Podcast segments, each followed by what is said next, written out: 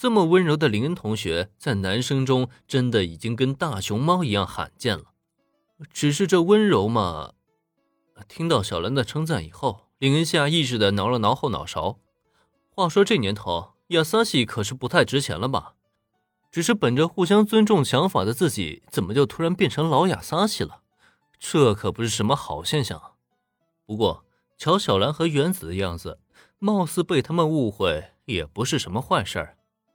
作为目前二年 B 班的风云人物，林恩的一举一动可谓是引人注目。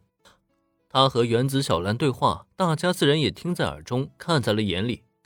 对于林恩的说法，班级里不少女生们的眼睛都闪出了亮光来，因为很显然，那些情书之中必然也是有些出自他们之手。看到自己送出的心意被尊重，绝大多数女生们当然是觉得自己的情书没有送错。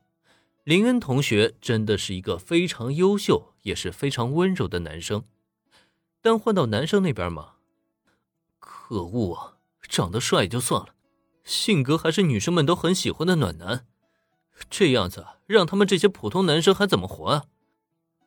说起来，这些情书中好像还挺多不是咱们本校的，我的知名度已经开始扩展到校外去了吗？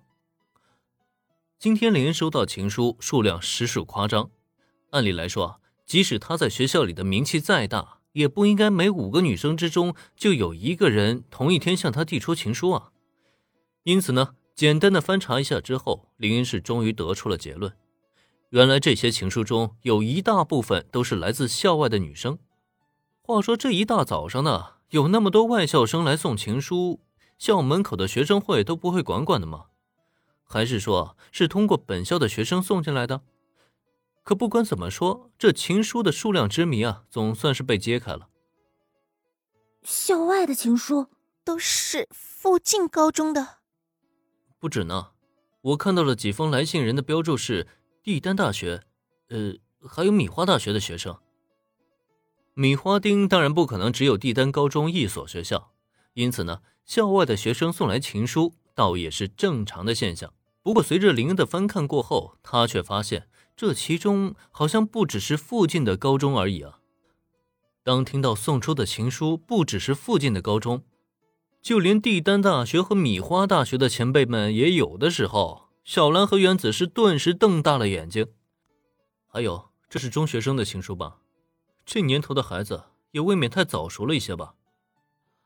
还多亏了里面没有小学生，不然的话，他就真的不知道应该如何处理才好了。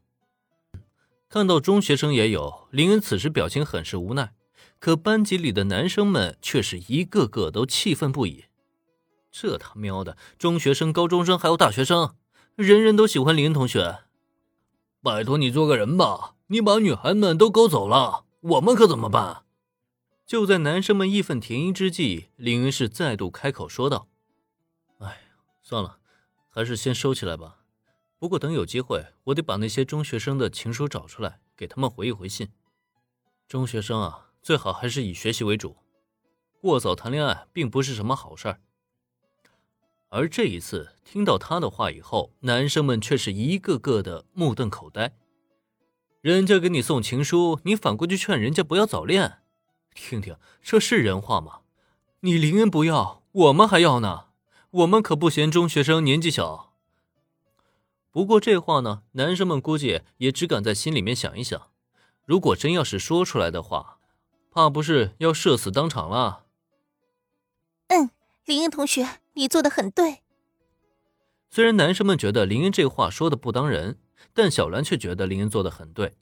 毕竟她也觉得，如果是在中学就开始谈恋爱的话，实在是太早了一些。林恩同学能这么想，真的是太好了。没错没错，林恩，你回信的时候记得好好骂他弥陀。小小年纪不学好，我都高二了还没谈过恋爱，怎么一群中学生就想找男朋友？实在是太过分了。小兰是在称赞林恩，原子这边呢，就是纯粹的添油加醋，唯恐天下不乱了。听到他的这番话，林恩是又好笑又无语的摇了摇头。嗨，你这是为了那些中学生着想吗？你这摆明了就是想拿他们撒气吧？竟然跟小孩一般见识！哎呀，这个原子啊，其实也还是个小孩子呀。就在谈笑间，大清早的情书风波就这样过去了。紧接着迎接大家的是一如既往的学习日常。不过这其中啊，却有一个人一脸的茫然，就是工藤新一。哎，怎么没有人理我？我昨天可是请假没来学校，就没有人问我去干嘛了吗？我怎么成了班级里的透明人了？